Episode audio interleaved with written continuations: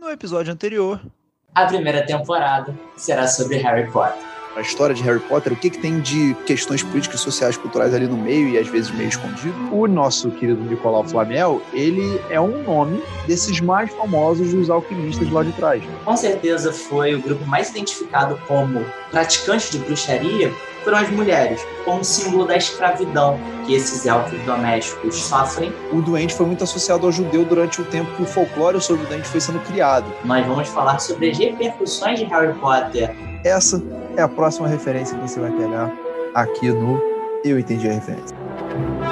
I have a dream that one day Trabalhadores do Brasil hasta la victoria sempre. Nein, nein, nein, nein, nein, nein, nein.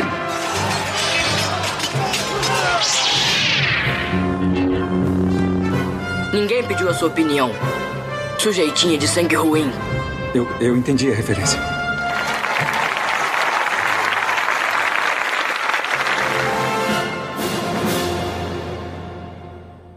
Fala, figura! Esse é o Eu Entendi a Referência. Mais um podcast chegando para você em 2021. Eu sou Gabriel Félix. Eu sou Igor Pires. E viemos aqui continuar discutindo as diferenças políticas, sociais e culturais do universo da cultura pop.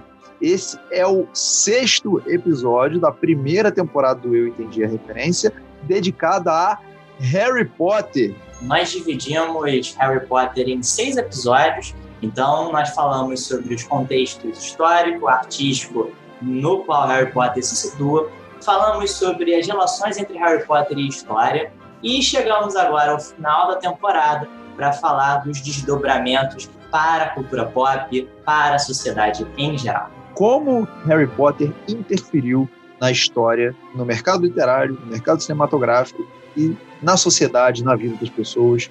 Vamos lá.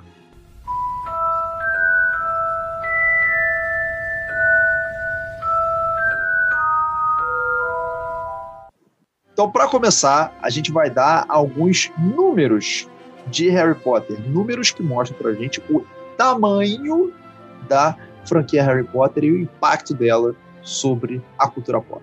O valor da marca de Harry Potter é de 15 bilhões de dólares. É, pois é, e a receita total de Harry Potter ao longo dos anos, ela é superior a 25 bilhões de dólares. A bilheteria total dos filmes, 7,7 bilhões de dólares. Filme com a maior arrecadação é o Relíquias da Morte Parte 2, o último com 1,3 bilhão de dólares. Na época foi a terceira maior bilheteria da história do cinema. A menor arrecadação, e mesmo assim é um número bastante expressivo, houve a O Prisioneiro de Azkaban, terceiro filme, 796,7 milhões. Isso é o menor, hein? o menor o que é lamentável porque o Prisioneiro de Azkaban é o melhor dos filmes. Se a gente for colocar agora na questão de merchandising, os produtos relacionados a Harry Potter, licenciados de Harry Potter, até hoje já arrecadaram mais de 7 bilhões de dólares. Então, por exemplo, o site Pottermore arrecadou 19 milhões de dólares em 2015 e 175 mil foram os ingressos da estreia da peça A Criança Amaldiçoada nas primeiras 24 horas em que eles foram lançados tem problemas com essa peça, mas enfim. E para a gente definir melhor o que é esse merchandising, são todos os produtos que vêm do universo Harry Potter. Então são os livros, filmes, jogos, qualquer coisa que tenha menção a Harry Potter de alguma maneira. Bonequinho e etc. Passando para os livros, 450 milhões de livros vendidos. Em 200 territórios. Sendo que no Brasil, 4 milhões é a marca de livros vendidos. E, rapaz, foram livros em 79 idiomas. Mais traduzido que Harry Potter, só a Bíblia. Um bi de dólares foi o que foi investido pela Universal na construção do Wizard World of Harry Potter. É, e aí o parque todo da Universal teve um aumento de 6% da receita só nos primeiros três meses, graças ao parque de Harry Potter. E para ter uma noção, se o parque faz sucesso ou não, 4,5 milhões de pessoas visitam anualmente o parque. Dados que já podem ter aumentado de lá para cá, se bem que nessa época de pandemia teve um hiato, teve uma pausa mas quando o mundo voltar ao normal, com certeza os números crescerão. Pois é, e se a gente for comparar os números de Harry Potter com alguns outros, dá pra gente ficar assustado. Porque os sete primeiros filmes de Harry Potter converteram, só os sete primeiros, sem o último, tá? É, eles converteram Harry Potter na franquia cinematográfica mais lucrativa da história do cinema, à frente de James Bond, Star Wars e etc. Na verdade, esses dados aqui são de antes da estreia, trilogia mais recente de Star Wars, mas né, na época eles se tornaram a maior franquia da história do cinema. Até porque vale a pena a gente relembrar e contextualizar novamente, nós estamos falando de uma franquia que se encerrou em 2011. E voltando um pouco para o mundo literário, o livro mais vendido foi o primeiro, Harry Potter e a Pedra Filosofal, teve cerca de 120 milhões de cópias comercializadas. Pois é. De 99 até 2006, a editora americana Escolástica, que ela lá atrás pagou 100 mil dólares para ter Harry Potter, ela faturou 815 milhões de dólares com os livros de Harry Potter. Então dá para vocês perceberem que os números são muito altos, o impacto é gigantesco, só na casa dos milhões, pelo menos em milhões para cima. E para continuar demonstrando o tamanho dessa marca, o tamanho da franquia Harry Potter, ainda com números, a gente pode falar sobre o que representou o lançamento do último livro, Relíquias da Morte, até por conta de toda a expectativa que os outros livros antecessores criaram.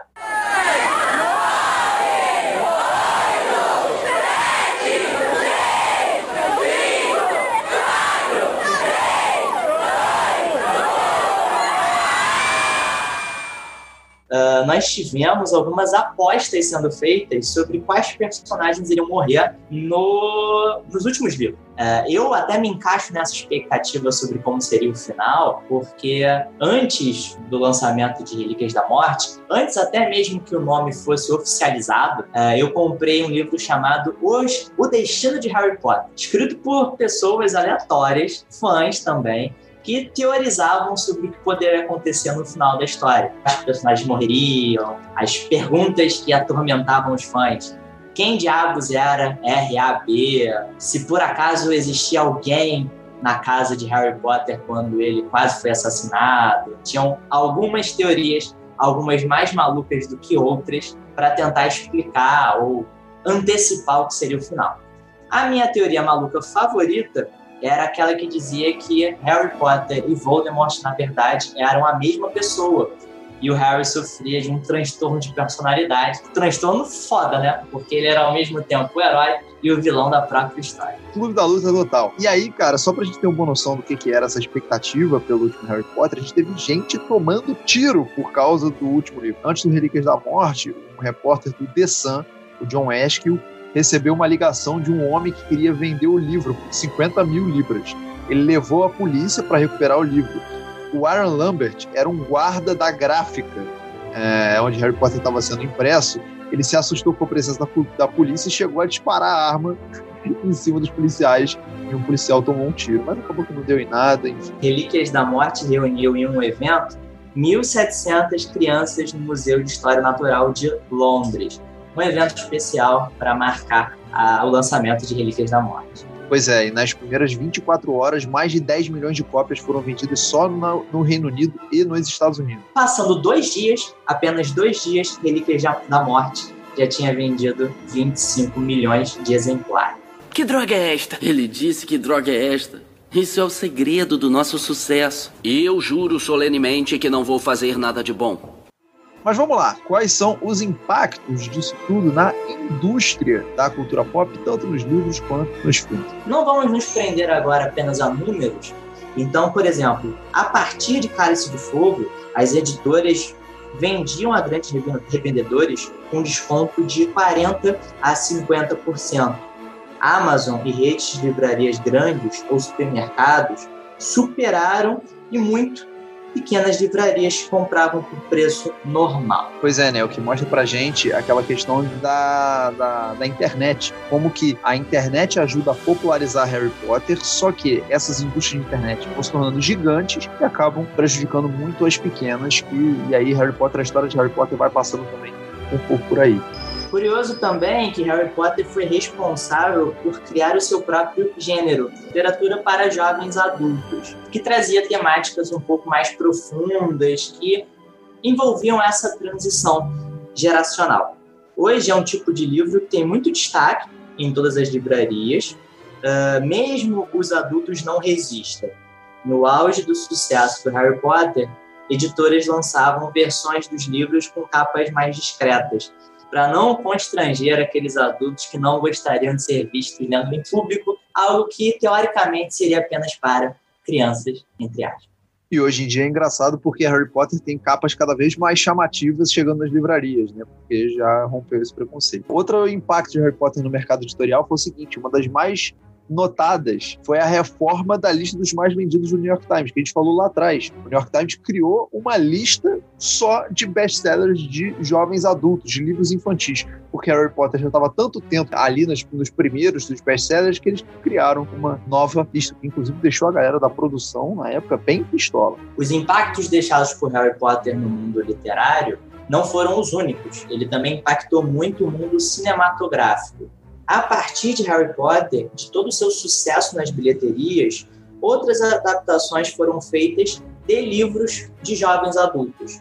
Harry Potter provavelmente abriu a porteira para que os estúdios se interessassem cada vez mais por esse tipo de literatura ser adaptada para o cinema. Jogos Vorazes, Percy Jackson, livros também nessa faixa etária que chegaram ao cinema. E tem o seguinte, boa parte dos autores de livros de hoje em dia foram apresentados à literatura em Harry Potter, que foram sendo contratados pelas editoras, né? É, Harry Potter foi um fenômeno de proporções tão gigantes que foi ampliando os interesses das editoras pela literatura juvenil e de pessoas que, a partir de Harry Potter, tinham interesse em literatura e quiseram escrever. Outra suposta regra entre aspas, que foi derrubada, era de que adolescentes masculinos não liam livros escritos por escritoras mulheres. Com o passar do tempo e com o sucesso do Harry Potter, isso ficou para trás.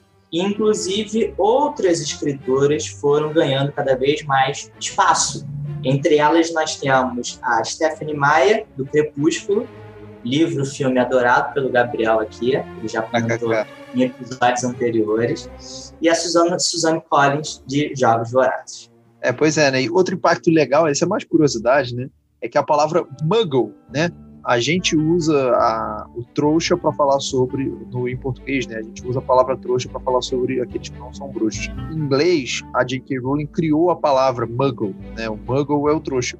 A palavra muggle entrou no dicionário inglês de Oxford como uma pessoa que carece de um conhecimento ou de conhecimentos em particular para finalizar os impactos na indústria deixados por Harry Potter, voltando para o mundo cinematográfico, Harry Potter, tanto quanto inaugurou uma tendência de encerrar franquias, dividindo os filmes em duas partes. Harry Potter e as Relíquias da Morte foram divididas em parte 1 e parte 2, é, um pouco por causa do grande conteúdo que tinha ali, ainda que ele não tenha sido todo trabalhado, e os fãs mais ardorosos dos livros reclamaram de, por exemplo, não ver o passado de Dumbledore. Mas essa tendência, que foi muito lucrativa para Warner, e essa tendência foi seguida por Jogos Vorazes e mais recentemente por Vingadores. Mal feito, feito.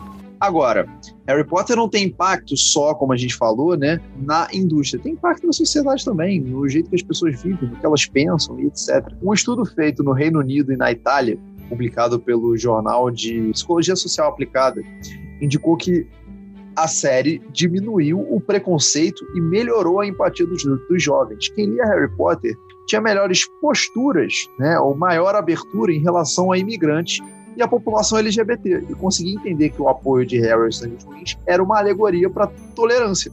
Pelo mesmo motivo, uma pesquisa publicada pelo Jornal de Ciência Política e Política mostrou que os fãs dos Estados Unidos foram menos propensos a votar no candidato Donald Trump à presidência dos Estados Unidos em 2016. Ou seja, se dependesse dos Potterheads, não tinha tentativa de golpe de Estado nos Estados Unidos e nem fake news.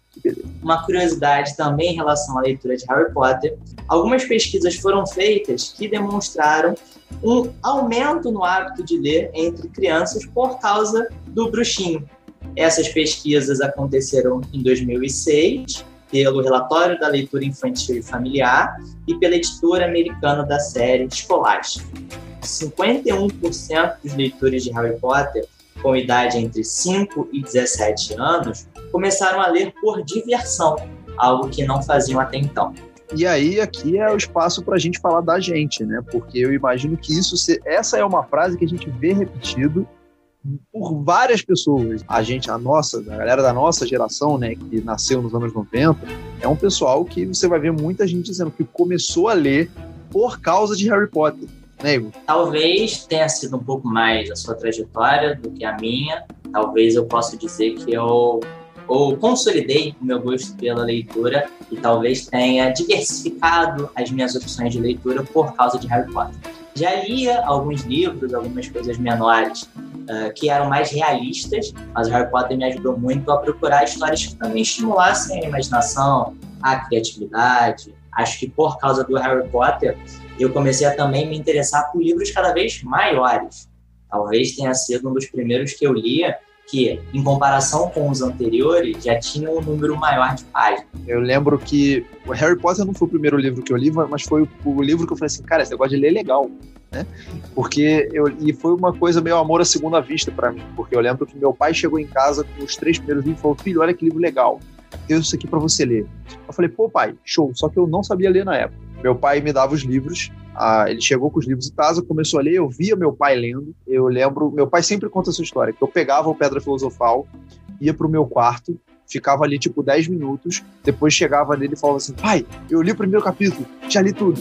Aí ele: é filho, e o que aconteceu? Aí eu virava para ele, fazia uma cara meio de não sei o que tá acontecendo. Peraí que eu tenho que ler o segundo. Aí ficava enrolando ele e tal. E na verdade eu não lia.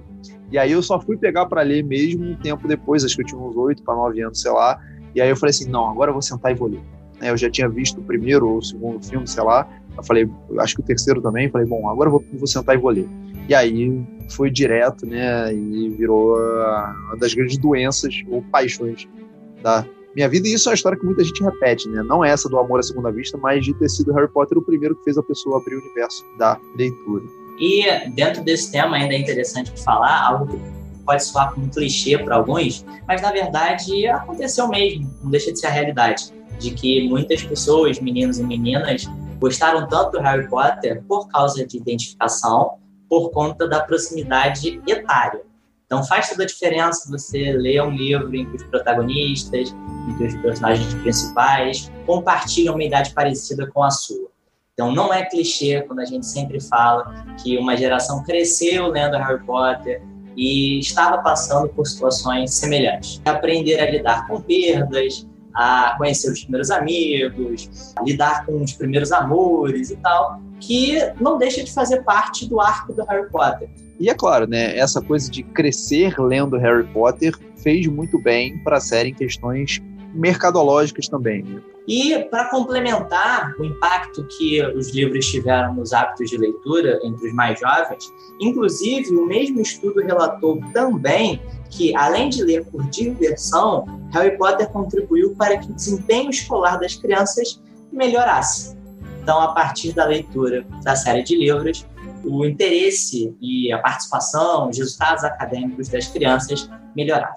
E, de uma maneira um tanto quanto curiosa, a gente até pode questionar como é que isso foi possível. Nós também tivemos nos Estados Unidos alguns incidentes que mostram uma certa campanha anti-Harry. E claro, a gente pode até achar né, um tanto quanto tolo, mas realmente aconteceu. Então, nós tivemos vídeos sendo feitos que acusavam o personagem do Voldemort de ser um incentivo a sacrifício de animais, porque em A Pedra Filosofal ele aparece bebendo sangue de unicórnio. Ou tem aqueles que relacionam a morte da mãe do Harry ao sacrifício de uma deusa pagã e coisas do tipo para desestimular a leitura entre os cristãos. Tivemos, por exemplo, a Laura Mallory, ah, uma ativista que entrou na corte da Geórgia pedindo que os livros fossem banidos das escolas locais porque uh, prejudicariam as crenças dessa comunidade cristã. Em audiência, ela disse que Harry Potter incentivava crianças a fazerem feitiços e a irem atrás de atividades de ocultismo. O que mostra também aquela coisa de um sul dos Estados Unidos, ainda com uma mentalidade muito retrógrada, né? É, e não à toa é ali que vai surgir essa campanha anti-Harry. E aí, se a gente lembrar aqui, Harry Potter, né? Tem grandes, tem uma série de analogias relacionadas a combate a preconceito, etc. E foi aquela pergunta que a gente fez lá atrás, né? A quem incomoda Harry Potter? Grupos ou regiões como essas aí, tipo o sul dos Estados Unidos. E, como você falou, Gabriel, dá para perceber nitidamente a reação daqueles que gostavam de Harry Potter a demonstrar que Harry Potter, na verdade, está fazendo muito bem a essas pessoas. Então, em 99, a tentativa de proibir Harry Potter gerou uma revolta estudantil no Michigan, através de um grupo chamado Muggles for Harry Potter, e esse grupo lutava contra a censura que se tentou estabelecer com a proibição da leitura do Harry Potter. A mesma ativista, Laura Mallory, chegou a tentar justificar o massacre de Columbine pelos livros de Harry Potter, é, aquele massacre que vitimou 13 pessoas. Porém, uma das sobreviventes, a Lindsay Band, diz que os livros de Harry Potter, na verdade, a ajudaram a se recuperar do trauma. Pois é, né? É... Agora, se Harry Potter está muito relacionado a esse combate a preconceito, etc., a gente vê também que os fãs, a galera que leu Harry Potter, ele incutiu tanto para si, em alguns casos, essa questão, essa luta contra o preconceito, que isso deu, inclusive, problema para a própria autora dos livros da J.K. Rowling. Vamos lá, teve em alguns momentos um histórico da J.K. Rowling se manifestar em rede social com pautas legais, assim, é, é, sempre combatendo preconceito. Então, por exemplo, é, quando a Irlanda aprovou o casamento homossexual, ela escreveu Estou assistindo a Irlanda fazer história, extraordinário e maravilhoso. Chegou a dizer uma vez que pensava no Dumbledore como um personagem homossexual, enfim. 2015, quando teve o atentado no Charlie Hebdo, né, o empresário da mídia, o Rupert Murdoch, disse que todos os muçulmanos deveriam ser responsabilizados pelo ataque, generalizando. E aí a J.K. Rowling pegou para ela e disse que essa lógica não fazia nenhum sentido e ainda alfinetou o magnata. Eu nasci cristã. Se isso me fizer responsável pelo Rupert, Rupert Murdoch, eu vou me autoexcomungar. Né? A questão foi, ter, foi até polêmica que rolou até uma petição com mais de 56 mil assinaturas para que ela abrigasse muçulmanos na mansão dela.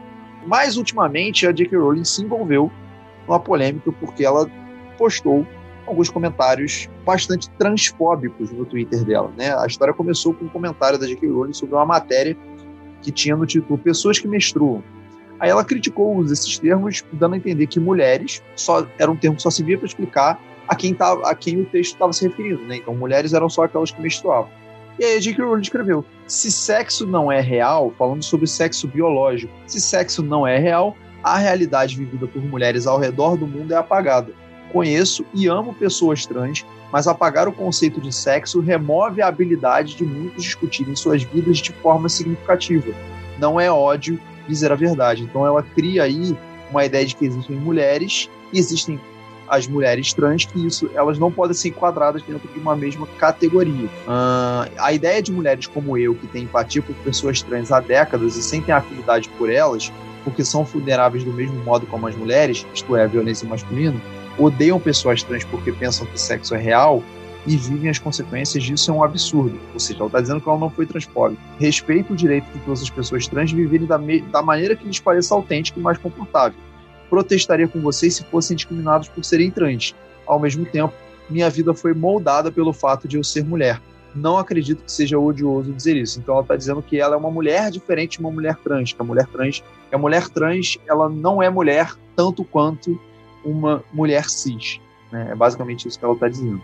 E esses comentários que o Gabriel colocou despertaram uma decepção muito grande entre os fãs, que criticaram duramente a autora de forma coerente. Inclusive nós. Estendemos nossas críticas aqui, justamente por ser uma autora que tinha trabalhado o combate a tipos de preconceito no enredo de Harry Potter. Então, não deixa, não deixa de ser muito paradoxal ver ela demonstrando, vê-la demonstrando é, outra forma de preconceito. E uh, dois dos atores principais do elenco de Harry Potter também se posicionaram em relação às declarações da J.K. E aqui a gente cita o Daniel Radcliffe e a Emma Watson. Harry Potter e Hermione. Mulheres trans são mulheres. Qualquer afirmação que diga o contrário apaga a identidade e a dignidade da população trans e vai contra todos os conselhos dados por associações de profissionais de saúde, que sabem muito mais sobre o assunto do que eu ou a Joe. Agora Emma Watson.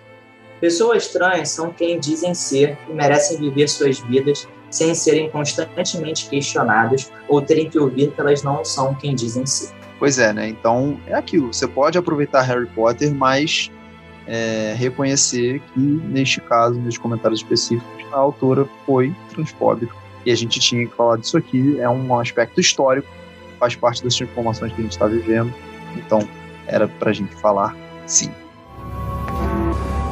Palavras são, na minha nada humilde opinião, nossa inesgotável fonte de magia, capazes de causar grandes sofrimentos e também de remediá-los.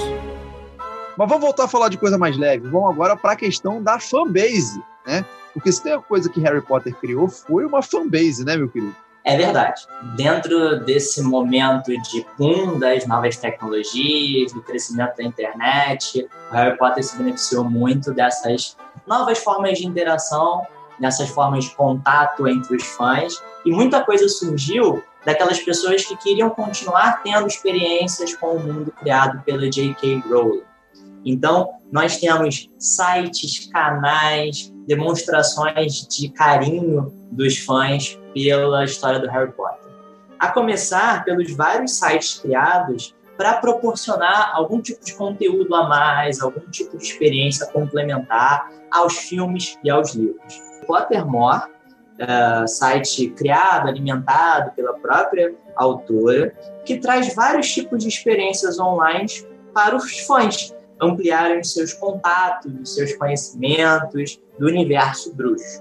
Então a gente tem detalhes sobre os livros e sobre os filmes, jogos, quizzes, notícias, tem a clássica clássico quiz, qual, ter, qual seria a forma do seu patrono? Qual casa de Hogwarts você ocuparia se fosse um dos estudantes de lá? Algo que desperta sempre muita curiosidade dos fãs. Pois é, eu sou Lufa-Lufa, já digo logo aqui que eu sou amigo leal. E eu sou da Corvinal. Além do Pottermore, nós temos o, o Potterish, um dos maiores sites de notícias sobre a franquia do, do mundo, é, sendo reconhecido pela J.K. Rowling. E ele também vai trabalhar vários tipos de conteúdos diferentes.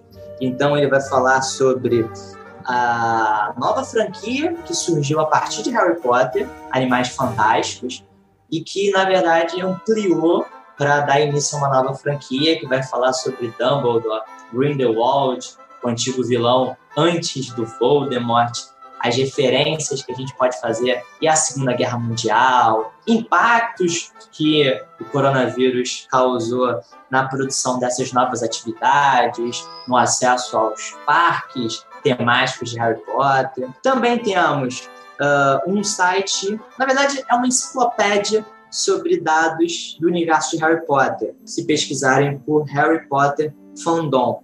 É como se fosse uma Wikipédia que traz várias informações sobre personagens, criaturas, fatos, lista de feitiços e ainda disponibiliza um espaço para interação entre os fãs. Pois é, né? E a quantidade de sites, de coberturas, sites de fãs de Harry Potter foi um negócio abissal. A gente falou sobre como a internet ajudou Harry Potter a se alavancar e os próprios conteúdos que foram criando, sendo criados pelos fãs foram aumentando isso, né? Hoje em dia a gente tem alguns canais de YouTube maiores, né? Então no Brasil, por exemplo, a gente tem o Observatório Potter, tem o Expresso de Hogwarts, o Caldeirão Furado, o Patrono Net. Lá fora, o mais famoso era o Leak Scoundrel, tinha o Muggle.net, por exemplo. Mas isso tudo mostra pra gente como é que os fãs eles foram criando o hábito de criar conteúdo sobre Harry Potter. A gente tinha as fanfics sendo feitas o tempo todo, né? O Igor falou sobre as fanfics, a fanfic que ele mais gostava. Filme de fanfics de Harry Potter no YouTube. E, e, a fanfic é um belo exemplo que demonstra pra gente como os fãs querem vivenciar a franquia, a saga, por mais tempo. Só os filmes, só os livros não são o suficiente. Eles querem escrever sobre, querem imaginar as suas próprias histórias, querem consumir mais coisas que façam com que esse universo sempre se amplie, querem conversar com outras pessoas que também partilham a paixão por Harry Potter. Então, uh, o, o, Gabriel falou das fanfics que no início eram apenas escritas, né? E a origem do herdeiro para contar um pouco mais sobre as origens, sobre a história do Voldemort já que a gente não acompanha sempre o ponto de vista dele as fanfics tentam imaginar, propor ideias a respeito disso. E mesmo durante a elaboração de Harry Potter, a criação dos livros, etc., a gente tinha né, é, vários dos produtos que hoje a gente consome muito, por exemplo, podcast. É, alguns dos primeiros podcasts a fazerem muito sucesso na internet foram os podcasts Harry Potter. É, o podcast do Luke Country, por exemplo, foi um deles. E a gente teve outros fenômenos relacionados a Harry Potter, por exemplo, o Wizard Rock. Eram bandas de rock que cantavam coisas somente relacionadas a Harry Potter. Então você tinha, por exemplo, o Harry and the Potters, o Draco and the, Ma the Malfoys, né? É, e era um fenômeno que foi ficando muito forte ali em 2005, 2006, principalmente na época do MySpace, que era o pré-Facebook nos Estados Unidos. I'm a lonely boy. I live beneath the staircase. My cousin is real fat. He makes my life a sad state. Aproveitando esse cenário tecnológico, a gente também pode falar que o amor dos fãs por Harry Potter também foi declarado muito recentemente. Então, em 2020, ano passado, durante a quarentena, em abril, nós tivemos hashtags subindo e virando trend no, Twitter, com palavras, com termos que se referiam a Harry Potter. Um jogo que o site Potterist fez e que rendeu também muito apelo entre os fãs para escolher o melhor livro, escolher o melhor filme, o melhor personagem. As pessoas se envolveram muito, comentaram muito, interagiram muito. Até porque, né, os fãs de Harry Potter foram criando alguns hábitos que, na verdade, foram, a princípio, eram muito deles, né? Então, por exemplo, ir para livraria para ficar esperando Harry Potter. Ou eu lembro que os primeiros filmes com sessão meia-noite um aqui no Brasil foram os filmes de Harry Potter. É, eu lembro de ver pelo menos os dois, os quatro últimos eu fui meia-noite um no cinema. Ver. No último deles, eu lembro que a história aleatória, né? Eu moro em Niterói, aqui só tem só tinha um cinema, que era o Plaza. A gente, eu e meu pai, né? Eu tinha uma relação. O, meu pai tinha muito essa coisa com Harry Potter comigo. Ele ia em tudo que é lugar. É, ele leu os livros, ele era fã também, então a gente aproveitou tudo junto. A gente não conseguiu ingresso para ir ver no Plaza Meia-Noite 1, a gente não conseguiu em vários cinemas no Rio para ir ver o filme Meia-Noite 1 e o cinema mais próximo que a gente achou era no Leblon, que é muito longe aqui de casa, muito longe. A gente foi meia-noite um lá ver o filme. E eu fui a última pessoa a sair do cinema, porque eu estava completamente transtornado, chorando baldes de, de água quando o filme acabou. Mas eu lembro muito de ver as pessoas muito fantasiadas, né? Tinha um cara de recorde do meu lado. É, foi uma outra tradição que eu tive a sorte de presenciar, porque os cosplays também existiram durante Harry Potter. Eu não cheguei a ver um Hagrid na fila do cinema onde eu estava, mas o certo era sempre ver vestes de bruxas, pessoas carregando varinhas, imitando a cicatriz em formato de raio do Harry Potter, é, ou algum tipo de camisa que remetesse a Harry Potter. Os cosplays, as sessões de meia-noite foram muito favorecidas por uma outra tradição que Harry Potter ajudou a formar, que eram as sessões de pré-estreia. E nem sempre isso foi tão comum. A gente está falando aqui de Niterói, Rio de Janeiro. Então. Nos últimos, se eu não me engano, já tinha lugar marcado. Então não havia tanto essa obrigatoriedade. Mas ainda assim, os fãs faziam questão de chegar cedo por conta do ambiente, por conta da atmosfera, de estar próximo a pessoas que dividem a mesma paixão que eu divido. Então, eu me lembro nitidamente de, sei lá, uma sessão sendo 5 horas, começando 5 horas, começando 4 horas da tarde. Eu chegava e fazia questão, sem problema nenhum, de ficar esperando duas horas para a sala de cinema abrir e o filme começar. Porque não é só esperar o filme começar, não é só assistir ao filme, mas é ver o amor de cada um por aquele personagem, pensar o que, que vai acontecer, ou como é que vai mostrar determinada cena. Alguns que não é, leram os livros estavam ali vendo a história pela primeira vez e teorizando o que podia acontecer. E é bom a gente falar algo importante, que isso às vezes acontece em fandoms um pouco mais ardorosos, que não existe isso de um fã maior do que o outro, um fã que é maior porque já acompanha uma série desde os livros, ele seria melhor do que aquele fã que só apareceu por causa dos filmes. Não tem essa. O importante é gostar da, da história. Isso tudo é real? Ou só está acontecendo na minha mente? É claro que está acontecendo em sua mente, Harry. Mas por que significaria que não é real? Outro impacto foi a questão do turismo de Harry Potter. Porque nos Estados Unidos a gente tem o parque, mas na Inglaterra, Harry Potter gera um turismo muito grande. Pouco tempo atrás, em 2010, 2010, é, nem tinha acabado Harry Potter, pelo menos o último filme não tinha sido lançado. O site Visit Britain, né, que é o site de turismo britânico, já dizia, já calculava que Harry Potter representava mais ou menos 12% do turismo internacional na Inglaterra. Olha que bizarro. 10% do turismo na Inglaterra estava relacionado a Harry Potter. O que não deixa de ser uma demonstração do soft power inglês, né? Porque a Inglaterra já tinha perdido muito poder econômico, político, mas ainda tem muito poder cultural e Harry Potter ajuda nisso. A gente tem inclusive alguns, é, é, algumas, algumas, fala pacotes de visitação da Inglaterra que são só relacionados a Harry Potter. Um, por exemplo, é um pacote muito vendido na Europa, é o Potter Gold, que você vai circular começa na Escócia, você sai de Edimburgo, vai lá ver o castelo de Edimburgo, vai em Oxford, vai em algumas locações de castelos, tipo, enfim, né? E tem o famigerado tour, dos estúdios da Warner Bros. em Londres, onde foram filmados os, os, os, filmes, e aí, cara, aquilo lá é covardia com qualquer fã. Outra história aleatória, né? Eu lembro, inclusive, que tem uns dois anos, eu fui a última pessoa da minha excursão a embora. Eu fiquei cinco horas lá dentro num negócio que é pra durar três porque pelo menos os primeiros 20 minutos, quando eu entrei e abre o salão principal, eu passei 20 minutos chorando, sem conseguir me mexer, assim, que era realmente um negócio de maluco aquilo lá.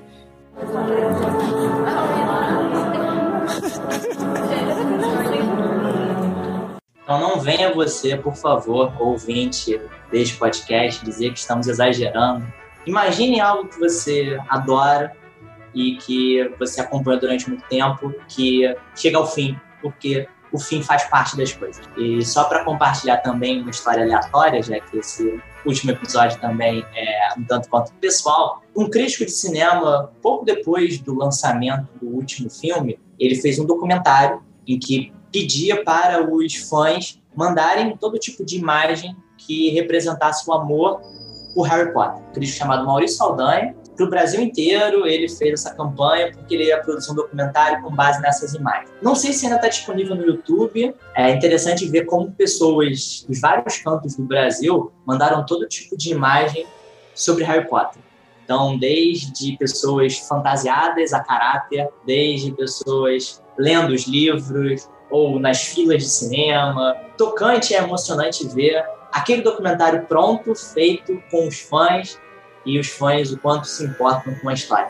Também para compartilhar uma outra história, e aí chegou ao final das minhas histórias, hoje posso dizer que me arrependo pela minha pressa, porque um amigo meu conseguiu ingressos para a sessão de imprensa de Relíquias da Morte para ver numa quarta-feira de manhã. E eu me arrependo disso porque sessão de imprensa é algo mais frio, não é algo em que as pessoas estão ali envolvidas emocionalmente. Então chegou ao fim e a única pessoa que chorava era eu né, na sala de cinema, enquanto os outros, os críticos, iam embora para escrever depois sobre o filme e não tinham tanto envolvimento com aquela história. E eu, com certeza, fui o último a sair, porque fiz questão de ver todos os créditos terminarem. Quando o filme foi lançado, aí estava eu também, na sessão normal dos fãs, para aproveitar o momento como ele deveria, gritando em cada cena marcante mesmo sabendo que uh, aquela cena iria acontecer. Pois é, né? E só de contraponto, eu lembro quando eu fiz essa viagem, né?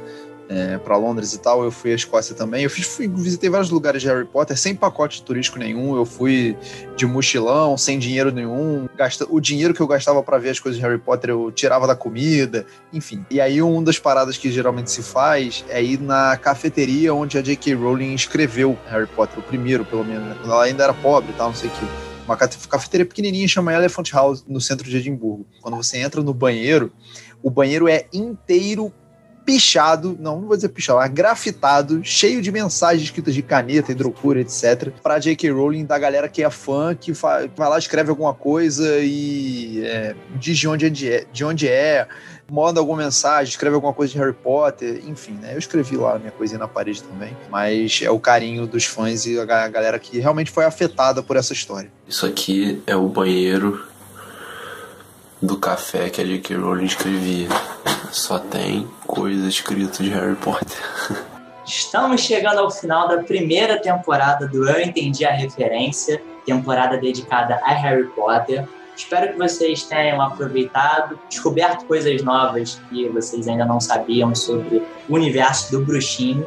Nós fizemos questão de dividir em cada um desses momentos para aproveitar ao máximo tudo aquilo que ele representou para a cultura pop, para a sociedade, todos os elementos que ele trouxe para engrandecer uma história que tem vários detalhes, tem vários elementos, e a gente buscou ao máximo trabalhar cada um deles para provar ou para mostrar, mais que provar, que essas obras da cultura pop são marcantes, deixam marcas significativas. O mundo era uma coisa antes e se tornou algo depois, graças a ela. É, né? E surge também da vontade de dois professores de história de sala de aula, querendo também, assim, é, relacionar a história a coisas não só efetivamente mais tradicionais da história, né? Que a gente sempre, ah, não, história é só sala de aula, tal, isso aconteceu. Não, obras da cultura pop usam história e são parte da história, né? São políticas, acima de tudo. Então, tudo isso faz parte desse nosso esforço. Agora, tem o seguinte, né? Harry Potter não será a única temporada do Eu Entendi a Referência, até porque né, a gente pode ter essa iniciativa, esse podcast pode servir para variados temas, não é isso? Podemos entrar em várias outras possibilidades, outras obras, não só filmes, mas por que não séries ou outras atividades que se envolvem com a história.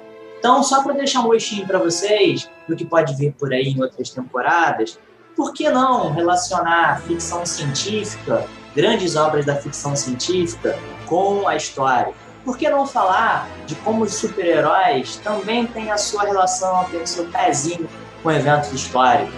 Por que não relacionar o futebol também com momentos históricos? Nossas próximas temporadas podem ser sobre isso.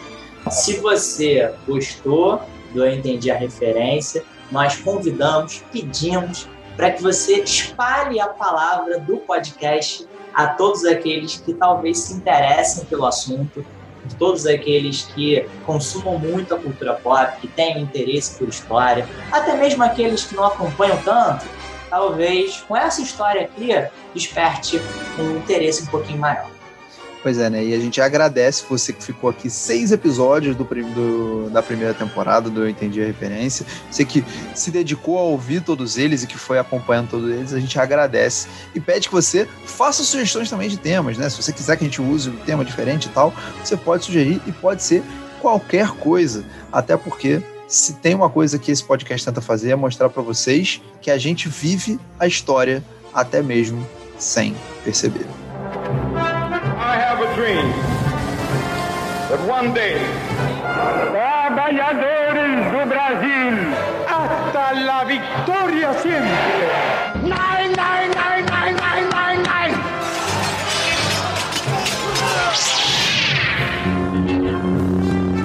Ninguém pediu a sua opinião. Sujeitinha de sangue ruim. Eu, eu entendi a referência.